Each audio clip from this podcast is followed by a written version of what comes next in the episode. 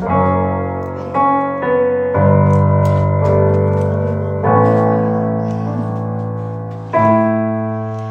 es la historia de un joven que amaba a Dios.